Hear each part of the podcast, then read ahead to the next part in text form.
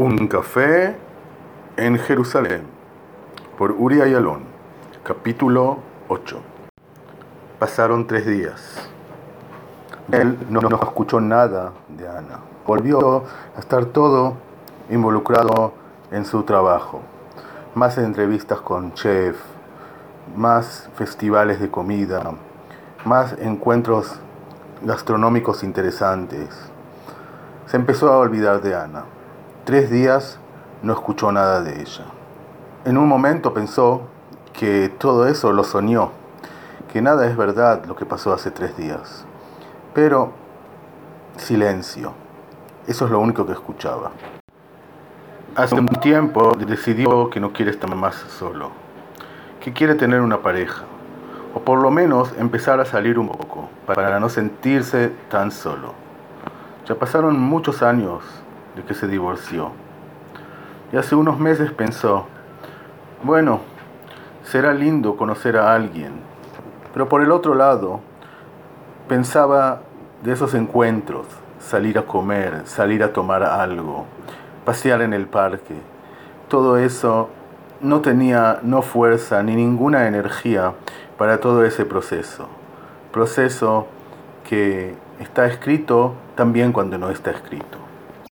Él prefería que amigos de él le introduzcan amigas de ellos. Eso es lo mejor. Pero hoy en día tenía que entrar al internet, a esos sitios, sitios de encuentros para encontrar una pareja. Siempre le pareció raro. Eso, todos saben la intención, pero todos juegan el juego. Se encuentran a ver si uno se le gusta al otro, a ver si uno le gusta a la otra. Y todos saben a dónde se tiene que terminar. Se tiene que terminar transformándose en una pareja. Es raro, es artificial. Por eso no le gustaba tanto. Prefería hacerlo diferente. Salió como todos los días al café de Itzi. Cuando llegó, el café es tan pequeño que ya vio de lejos que estaba, estaba lleno de gente, pero necesitaba café. El único lugar donde te podía sentar era en el lugar al lado de una mujer que estaba con su ordenador. Perdón, ¿puedo sentarme aquí para tomar café? Eh, si no te molesta que yo estoy con el ordenador, entonces te podés sentar. Se sentó. El mozo le dijo, Daniel, ¿qué querés? Sí, él sabía justo lo que quería. Le trajo un capuchino pequeño y se sentó a tomar. Él no era un hombre espontáneo. Quiere decir, él no puede ver una mujer que le gusta en un café, en un restaurante, en el teatro, en el parque, y acercarse y decir, bueno, ¿cómo te llamas? No, no es él. Él tiene que tener todo organizado. La verdad que no es él. Él quiere algo fácil, simple, sin proceso. Conocer y ¡boom! En un segundo enamorarse y ser pareja. Pero sabe que eso existe nada más en novelas, no en la realidad. La mujer cerró el ordenador. ¿Y tú? ¿Quién sos? Yo soy Daniel. ¿Y tú? Yo soy Noah. La verdad que tu cara es conocida.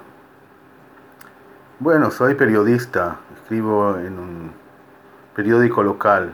A veces mi foto aparece en el periódico. Puede ser que de ahí me conoces. No, no, no de ahí. De otro lugar, no sé de dónde. Bueno, puede ser del barrio. Mira, todos acá nos sentamos, todos acá venimos todo el tiempo. No, yo no soy del barrio. Yo vivo en el norte de la ciudad. No vivo aquí. Tengo una reunión acá al lado y por eso vine. Me gusta esta zona. La verdad que trabajo en el centro. No trabajo por acá. Entonces tenía que terminar un documento. Por eso me senté a abrir la ordenadora y lo hice. Pero vos me pareces muy conocido. Tengo que pensarlo. Al final voy a descubrir de dónde. Y siguieron los dos hablando media hora más. ¿No te tenés que ir a la reunión? Sí, sí. Tengo que ir. Tengo 10 minutos más. Sos muy amable. ¿Sos casado? No. Divorciado. ¿Y tú? Yo soltera. Ah, bueno, mira, yo tengo que ir al trabajo, así que te voy a dejar con el ordenador para que puedas terminar lo que estás haciendo. Pero te dejo acá mi teléfono. Si tenés ganas alguna vez de encontrarte acá y tomar un café conmigo. Ella lo miró, con una mirada diciendo, nunca me pasó eso, nunca se me sentó alguien y me dio el teléfono. ¿Se hace todavía eso en este mundo? Cuando tenemos Facebook, Twitter, Instagram, todo lo que tenemos, ¿todavía se dejan en café un número de teléfono en un papelito?